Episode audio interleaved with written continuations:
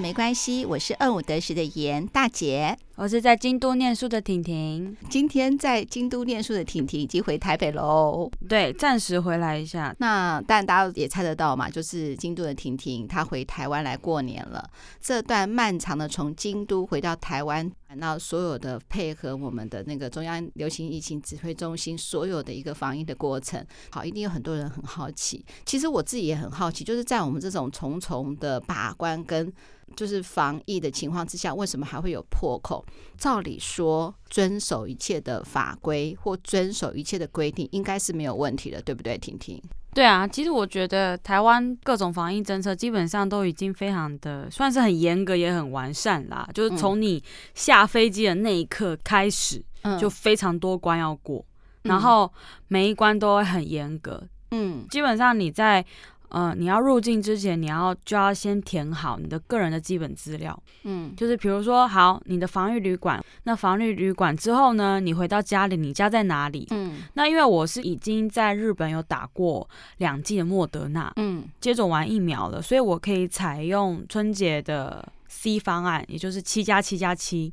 嗯，第一个期是你一定要是在自费的检疫所或者是防疫防疫旅馆，光这个部分哈，观察的天数本来是十天，又要变成二十一天的时候，那个防疫旅馆就是订的很满嘛。嗯，我就相信不管怎么样，我们政府就是还是会有管道可以让留学生回国的。我就觉得我要等那个呃集中检疫所。嗯，那后来发现是说，我集中检疫所看的讯息是错的，是一百一十年的，其实现在是已经是一百一十一年了。对，所以我看到是错的讯息。那在那个错的讯息上面是写说，好像一月八号还是九号，他会释放出就是呃那个集中检疫所的一个呃那个名额，然后我们再去登记就好。其实这个是错误的，根本就没有这个讯息。其实它是呃我们是要看一百一十一年的。好了，呃，知道我们。弄错了这个讯息之后，我们要赶快订防疫旅馆的时候就订不到了。对，那中间我还要打到一九九九跟一九二二，我是还蛮感谢一九二二的。Google 会有一些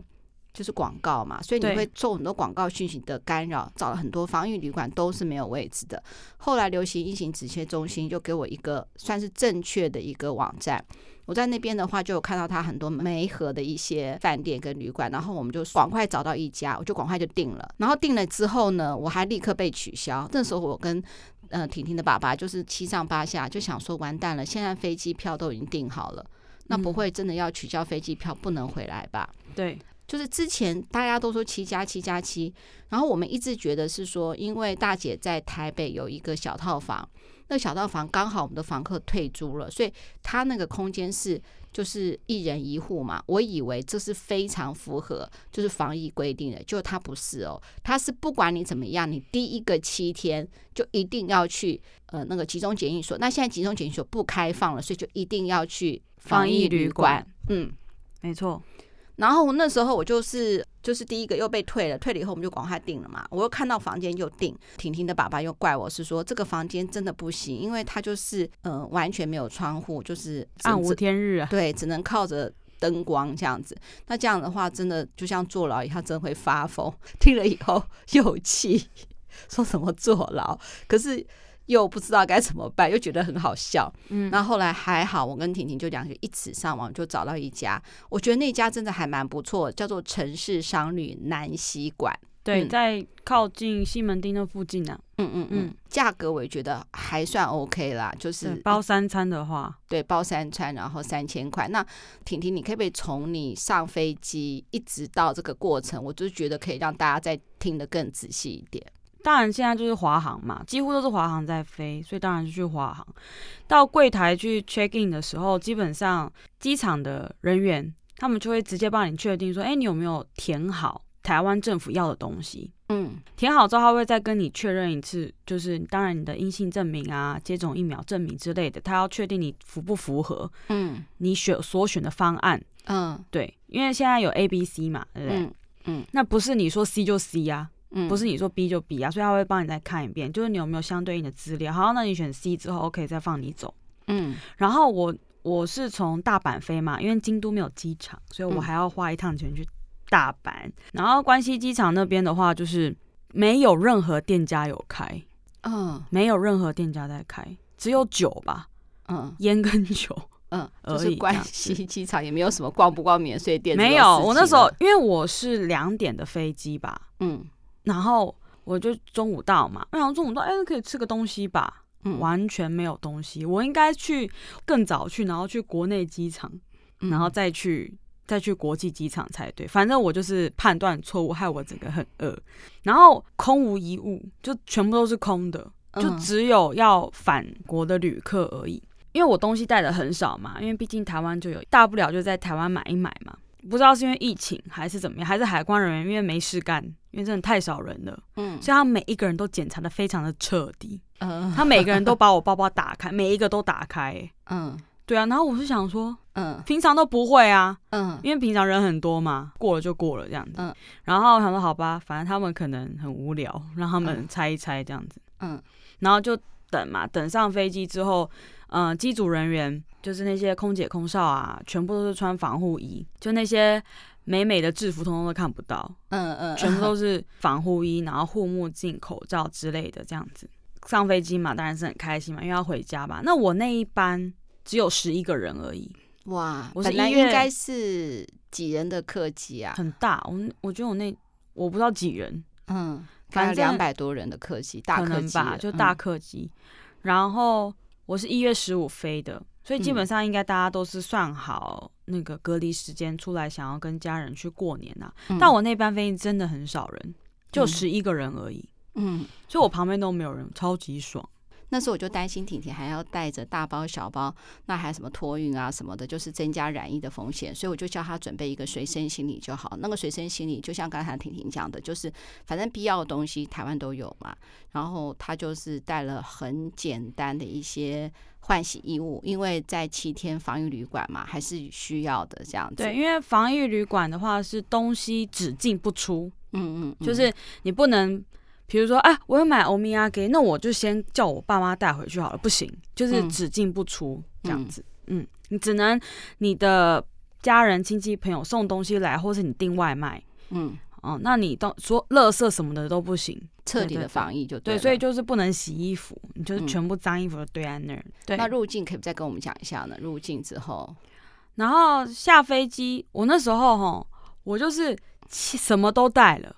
嗯，我还自己给搞。多带了一件睡衣，嗯，我什么都带，我就是换 SIM 卡的针呐、啊，没带，嗯、因为你一下飞机，台湾政府要随时掌握你的行踪，嗯、因为我们都很有可能是病源，就是病毒带源者嘛，嗯，你马上就要打开你的手机 SIM 卡，要台湾的 SIM 卡，因为政府就要传简讯给你。嗯，传资料给你，然后确定这个这个号码是你的，然后你会收到，你不是乱报的。那因为我本来台湾的 SIM 卡就没有停掉，在网络上要刷卡的时候需要收简讯。结果呢，我下飞机之后，嗯，可能会拖累工作人员进度，我觉得我可能会被骂，就很紧张。就一过去下飞机之后还没有出关，嗯、下飞机一走出去，马上就有工作人员先拦你下来，就说不好意思，请你打开手机。收简讯，你就想想看嘛，我们在飞机上是不是都一定要开飞航？嗯，就不能收讯嘛，对不对？嗯，所以你一下飞机，是不是大家就会赶快开飞航？嗯，就那一段时间而已哦，他就先挡在那儿了。然后他说，请你打开你的手机，现在要开始收简讯。然后我就很唯唯诺诺跟他说啊，不好意思哈、哦，那个就是我没有办法换 SIM 卡，你有那个针吗？然后他说哈。啊，怎么办？然后说我也没有，他说笔也可以什么的，就很慌张。他说好，好，我先帮你弄。我觉得台湾人就是这样。后面有一个台湾人就很好，他就说我有，我有，我有，我借你。我说太好，太好，可以让我换。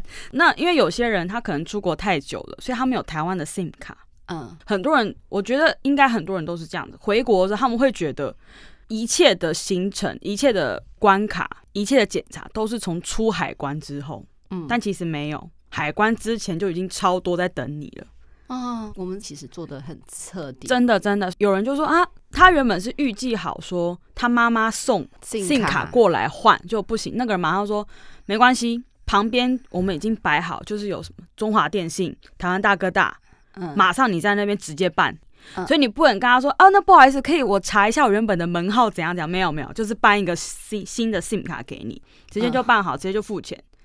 嗯，然后就开始排队。除了那个 COVID-19 之外，当然还有一个很重要，就是非洲猪瘟嘛，他也会积极的检查你有没有带一些猪肉回来，就是不行。嗯、我那班是日本嘛，但应该非常非常多都是从中国来的，哦，应该有更多是中国来的，对，他们就防堵的更严格，嗯，不止肺炎，当然还有非洲猪瘟，你不要趁机就是趁乱带什么其他莫名其妙的东西进来这样，嗯。嗯嗯、然后过去之后就开始。分区做检验嘛，一个一个来，嗯、就再跟你确认说，哦，你是什么什么什么什么的，嗯，然后会给你那个公费快筛，那个公费快筛也是捅鼻子的，我都觉得这个不错，因为我在日本拿到的快筛，就是或是市面上买到的快筛都是口水，大部分，那台湾直接发自己捅鼻子的，就一路一直走走走，啊，我比大家少一个环节，因为我不用等行李，我就直接走了，然后大家一定要记得就是。你一定要都拿着你的护照，因为他随时都要一直在检查这个人是不是你，嗯，然后你有没有填错资料，因为一填错资料，代志就很短掉。因为如果他只要一联络不到你，他马上就罚款了。所以你一定都要地址啊什么的，全部一定都要填好，不可以出错。然后出去之后呢，就要做 PCR 嘛，就是落地筛检嘛。哎、嗯，所以说先是在日本做，然后应该是说捅鼻子嘛，对不对？对，也是捅鼻子。哦、呃，我是选择捅鼻子啊，就是你回国之前，或者你出境之前，你当然都要有七十二小时以内的阴性证明，你才能顺利搭飞机嘛。现在国际上有认可的筛检方式，当然是捅鼻子，然后还有口水，还有喉咙啦，对，就这三种。那我是选择鼻子，嗯，因为我觉得台湾好像大部分还是捅鼻子比较多，但其实都可以，只要你的阴性证明上面有清楚写说你是怎么样裁剪的。然后你是用什么样的方法去做的？那是国际认可的筛检方式的话，基本上就都 OK。所以说是在日本做了一次，然后还没入境之前做了一次，然后入境之后还要做一次。对啊，桃园机场就做两次了。没有桃园机场做一次啊，他会发给你公费的快筛，是你之后在居家检疫隔离的时候自己用的。哦，对，那去的时候是吐口水，要吐五 CC，非常的多。但你就慢慢来，它在一个地方，然后每一个都是一个小格子里面，然后你就一直吐，一直吐，一直吐，一直吐，吐口水。我在一些网络上有看到一些文章，就是从台湾飞去日本的人，他们有分享，日本是你下飞机之后，你一样吐口水，他会贴一个酸梅的照片在你前面，就是望梅止渴，你知道吗？就是促使你。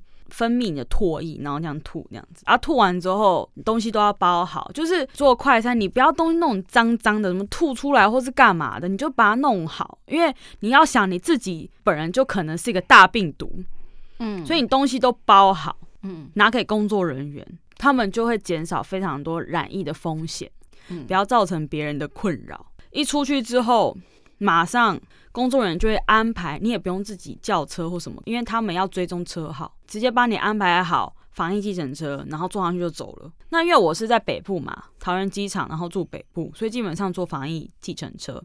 那台湾政府的政策是说，一样跳表，跳表付钱，但超过一千块的话，你就是付一千块。哦，比如说一千一，你只要付一千就好，对，就付一千就好。所以你只要准备一千块。如果九百，你就付九百就好。付九百，他就找你一百块。那像中南部啊，或是花东的，嗯、我那时候有看到中南部有专门的防疫游览车，然后人数到了就发车，不用想哈，那我要坐计程车一路坐回高雄嘛？啊，没有，中南部有中南部专门的巴士，巴士这样，所以大家也不用担心。重点是台湾政府的安排就是好追踪啦。其实最怕疫情扩散，就是我不知道感染源在哪里。对，如果这些感染源他们都彻底可以追踪的话，就比如说我是坐这台防疫计程车出去的，那这台计程车的司机就是重点人物嘛。嗯，那这些司机载过哪些人，去过哪些地方，就会更好去做追踪。就是就算有有感染，那也可以赶快掐熄那个火苗。到了防疫旅馆之后呢？防疫旅馆之后就是开始你的隔离生活，这样子。嗯、那基本上你就是关在房间里面都不能动。那个不是大同区的干事有打电话给你了？哦，对，那每一天那个区的那个里的里干事天天都会打电话给你哦，然后就问你说啊身体怎么样啊？嗯啊有没有不舒服？有没有不舒服啊？有没有发烧啊或什么的？然后他会提醒你说，哎、欸，你可能明天要记得做快筛哦。啊，快筛结果要记得拍下来，嗯，对，差不多就是这样，就是每天一个问候。我第一次因为我睡太死了，没有接到，因为我彻底的昏迷，然后是旅馆打房间的电话，然后接起来他说啊，那刚刚李干事打电话给你都没有接，我说好，对不起，对不起。所以就是他会要求你啦，你的手机都要打开声音，不可以关机，不可以没电，嗯，因为只要一关机，他联络不到你。之后有可能就是警察就会上门了，对，他就会来查你有没有乱跑。有些人就是我也不知道为什么，因为有些人就想说，哎，那我手机摆在这里，我人走了，我不带手机可以吧？这样子太烂了，不可以这样子。对，不可以这样子，所以他才会说不可以没电，也不可以关静音，嗯，也不可以关机。只要想到要联络你，你就是要出现。对，那到了第。前面七天我觉得也还不错。那个时候我跟婷婷爸爸要送东西过去嘛，要送东西过去的时候，那个防疫旅馆就说他们只会在七点跟十二点跟五点之前呃送东西，因为他会随着餐一起把东西送进去，其他时间是不会送东西的。我觉得这点也很好，也减少那个防疫旅馆跟那个旅客的一个接触，我觉得这个也很棒。对对对，他们就是送完东西，就是放在你门口之后，然后再一起打电话，嗯，说，哎，我帮你送餐送到，你可以开门了，尽量做到跟你零接触。那中间就是会再做两次的公费 PCR 检测，然后现在加起来总共三次了，对不对？对，在一个礼拜等于是做了三次，嗯，做了三次，嗯，就是一直不停的被捅鼻子，嗯，就是很不舒服啦，对。然后大概第三天的时候呢，联合医院，好，会派一台车，就是快筛公车，载着检验人员，然后再到我们的饭店底下，饭店一楼，然后我们这些要检验的人就下楼去那个公车里面，然后被捅鼻子就走了，所以我们也不用移动到别的地方，完全是锁在那个饭店周围不到一百公尺的地方，然后一进去，他就是跟你对身份证字号，然后名字姓名，然后你就进去。捅完鼻就出来了，所以也不到一分钟吧，就回去了。那、嗯、都很早，早上七八点。嗯，所以我被捅完鼻子之后，回到饭店继续睡觉。对啊，我刚刚讲错了，是七天之内只会做一次。嗯，一次是自己的快塞，自己捅自己鼻子。嗯、第二次是去我刚刚说的。联合医院派的防疫巴士上面去捅鼻子，就这样子。对，然后第一个七天结束之后呢，你就可以移到我妈妈刚刚讲的小套房里面做居家检疫。那居家检疫的话，不一定是要一个独人的房子，如果你有同住的家人的话，也可以，可以。对，可以有同住家人，但是同住家人条件必须是卫浴要分开。哦，对，卫浴要分开。嗯，你自己要一套。就移动到我们小套房了嘛，里就不一样了嘛，嗯、对，所以就会换另外一个里的里干事，天天打电话给我说今天身体怎么样啊，第几天要做快筛啊，嗯，那也一样，在居家检验过程中需要做一次快筛。基本上呢，捅鼻子你就是捅到你喷泪的那个就对了，嗯，你如果没有喷泪，就表示你捅的不够深，对，对。真的，呃，我在去做 PCR 检测的时候也是，我在日本的时候，他说好，我们伸进去喽。他一进去，我眼泪马上就流下来了。对啊，那是自然的反应，就像你压舌根就会吐一样那个反应。嗯，你要离开的前一天的时候呢，政府也会派车，嗯，派防疫车来接你，因为你要再去做一次公费的 PCR 检查，然后那个就很酷了。他在大家河滨公园一样，你要付那个计程车费，就是超过一千块就是一千块这样。嗯，搭计程车的时候呢，那个计程车司机都会狂喷你酒精，就除了就颈部以下喷遍，然后脚底也要喷。我是觉得为什么脚底也要喷？因为大家应该不会手摸地板然后吃掉，应该不会吧？但是没关系，反正就是非常的彻底，就是，嗯，就是酒精就喷喷喷满整个喷湿，呃，然后你就坐上计程车，你也不用跟他讲你要去哪里，他就会直接把你载到大家河滨公园。然后我原本以为是我们下车，然后跟那个公车一样，就联合医院一样去一个公车，那不是哦，他是去，然后大佳河滨公园搭了一个很大的棚，然后就是写说是呃防疫筛检中心。然后它就很像那个麦当劳的德来速，嗯，就是我们不是开车，然后停下来摇下车窗，然后跟里面人说我要什么什么餐，对，然后再把直接商品过给你嘛，你就跟那一样，你就进去，你就一路开车开开开，停下来，车窗摇下来，然后呢，你就面朝那个窗外嘛。检疫人就来，他就说啊，你把你的口罩拿下来，只露出鼻子就好了，嘴巴不要露出来。然后他就一样拿那个棉花棒直接插进你的鼻子里面，然后转转转转转转转拿出来，好了，就这样子，你就可以走了。计程车司机就在油门一踩你就走了，所以你根本没下车就，没有下车，完全没有下。所以基本上我就会去兜风，然后加被捅一下鼻子就回家了。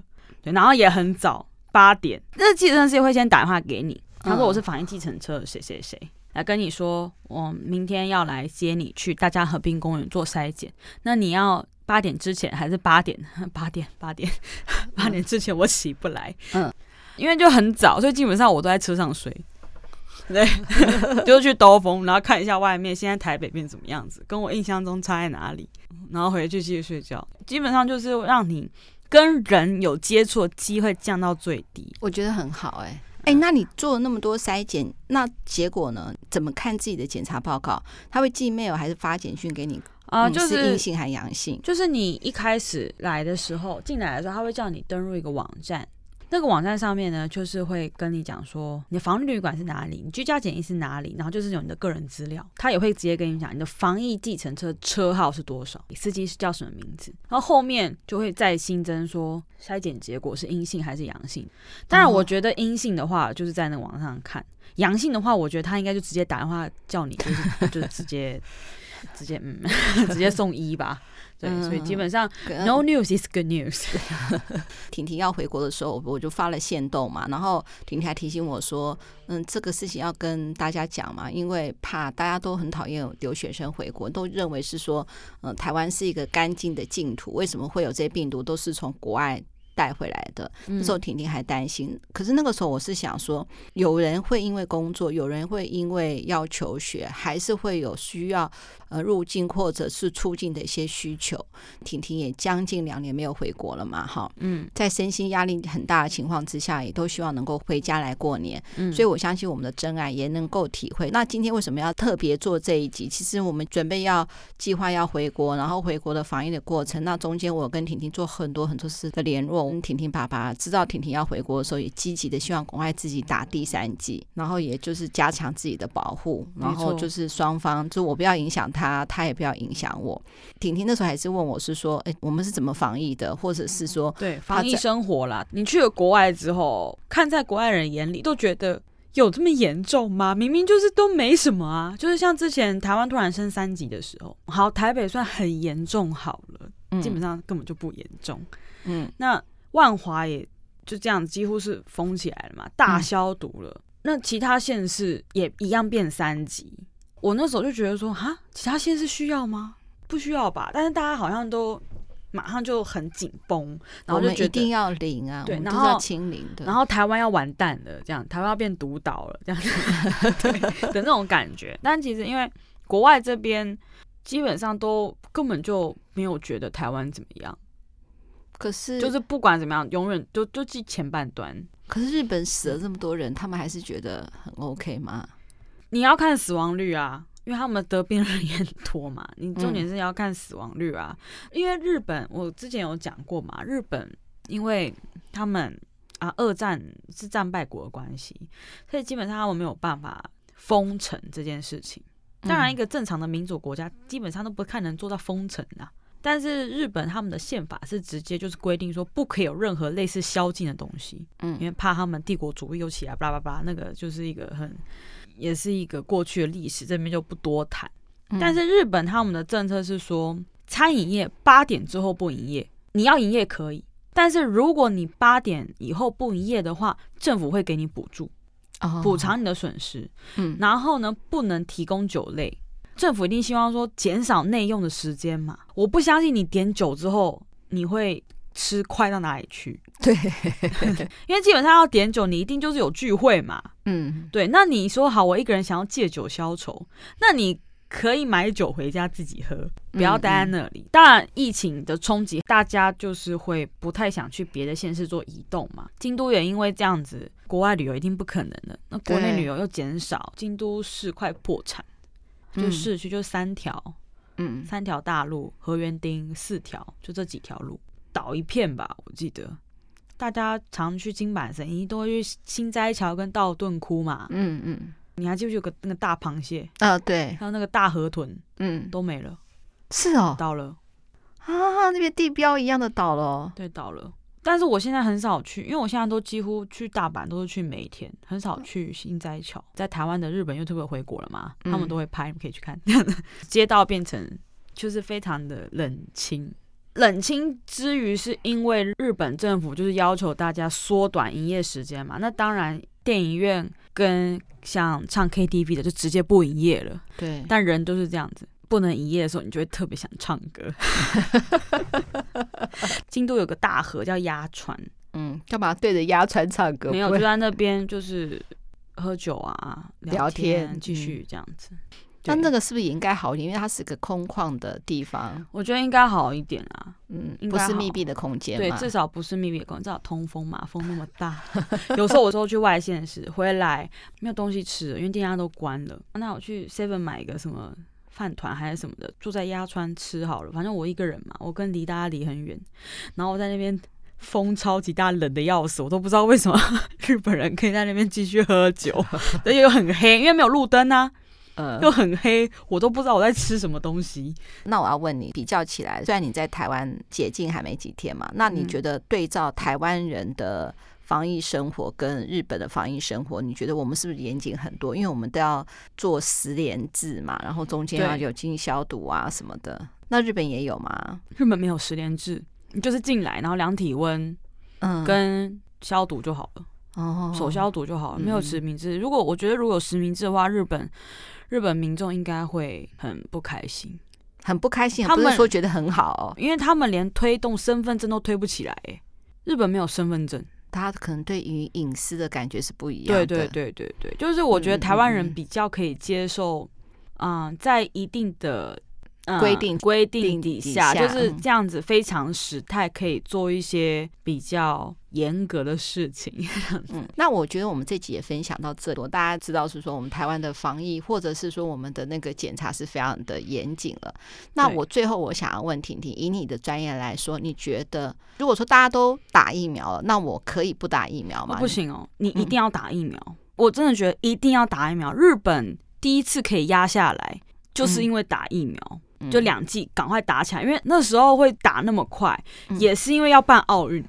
啊，嗯、政府不得不用力的推，你们一定都给我去打疫苗，因为之前也是先从什么老人开始嘛，啊，老人一堆不敢打，嗯、也不要讲老人，台湾应该是从六十四岁以上开始打，对不对？嗯、啊，日本不一样，日本从七十五岁以上开始打，六十四岁还很年轻，先先排在更后面，因为日本老人。非常多，他们高龄化社会嘛，这没有办法，所以我们年轻人要等非常非常久。嗯、但是因为很多老人分两派，很极就是很极端那种很怕死的，会觉得说我要赶快去打。嗯，那有更多的乙派，就是说我我觉得我打了我就会死这样的，呃呃呃、就两种不同的怕死方式。那因为到后来，因为老人都不打，你越不打，后面越不能接上嘛。因为奥运要来了，没有办法开始。全部的体育馆当然不可能给你办什么演唱会之类的嘛，对不对？嗯，就算有，你也给我取消。全部体育馆被征收来，然后自卫队要进来，嗯、要帮忙大家打疫苗，然后年轻人就开始可以打了。像我因为有幸办奥运呢，没有时间在那边给你外国人、本国人一律都给我打起来，都给我打起来。对，就是在日本的人通通给我打起来。嗯，就没有什么在给你考虑说，哦，我打了会不会出事？没有，要打了就赶快来打。就京都大学就直接帮我们安排打疫苗。马上打，然后两剂莫德纳，马上就给你打好。日本不打 AZ，不知道为什么，直接拒绝 AZ，就是他们本国人不打。但是如果你是打 AZ 的进日本，OK 哦，对他们不知道为什么，他们就是打辉瑞，嗯，然后 BNT 跟莫德纳三个，那我会觉得很奇怪。台湾高端已经出来了，日本也一直在开发自己本国疫苗，但就是不知道为什么到现在都还不出来。可能更严谨吧，我觉得技术到最后的话，就是看大家的标准定在哪里了啦。我不确定啊，但是当然，日本的研究力一定是有，这毫无疑问啊。对，嗯、但是真的是一定要赶快打好疫苗，第三季要来了，就大家尽量打，就是。不管高端或者是什么，反正有有就赶快去打，就对了。对啊，因为我之前我看到一个新闻，就是联合国说，希望那些大国就是。答应要捐的疫苗的数量都还没有到他们当初承诺的标准，嗯，就是那些大国已经开始打造第三季了，嗯，然后联合国就说希望先把那些当初承诺给我们的一些捐的那个疫苗数量能够捐到足，因为还有很多人没有打，第一剂、第二季的，对啊，都没有打，打。对，联合国必须要让这些比较弱势的国家能够赶快把疫苗打起来，对啊，也呼吁大家，我们的真爱们，就是不管是什么样牌子的。疫苗就是能打都尽量打，而且都不要浪费。我因为主要是说，嗯、现在各国都这样子，当然台湾更严嘛。台湾人就希望说，我们就是要清零、清零、清零。那国外他们现在主要是在看说，就是那个病床率，嗯，就是你不要去瘫痪我们的医疗体系，不能再关了。对，真的会受不了。你看那些店家。不要讲旅游业或是航空业好了，嗯，你看那些店家，然后跟很多的，比如演演艺人员也算是一种嘛，嗯，一定各行各业都已经受到或大或小的冲击，对，所以真的是不能关的，嗯嗯嗯，真的不能关。当然，我觉得人就会有开有对策嘛，比如说外带啊，台湾的十十连制之类的这种，当然就是要应运而起。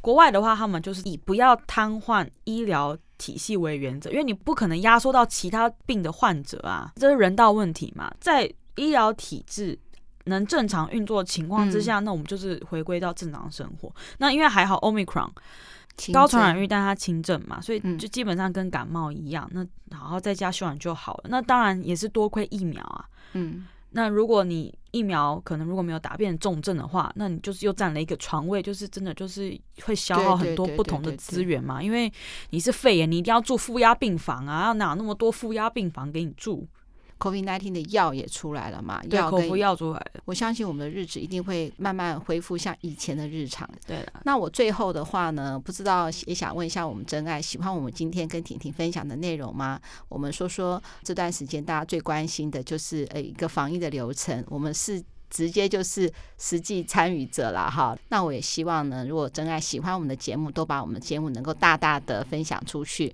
最后，婷婷要不要来呼吁一下我们的真爱了？二五得十顺不顺没关系啊，我是在京都念书的婷婷，虽然不知道还会不会继续念，但是呢啊，如果你喜欢我们分享的节目的话呢，请一定要帮我们按赞、订阅、分享，还有五星评价，跟一定要留言哦。然后我们在 Facebook 的粉丝专业，还有 Instagram 打二五得十都可以找到我们哦，请大家多跟我们多多互动，没有错。好，二五得十顺不顺没关系，拜拜，拜拜。你的额头对你说一声早安，拥抱你的期待，再拥抱你的不安。陪你留的时间到底算不算太短？如果能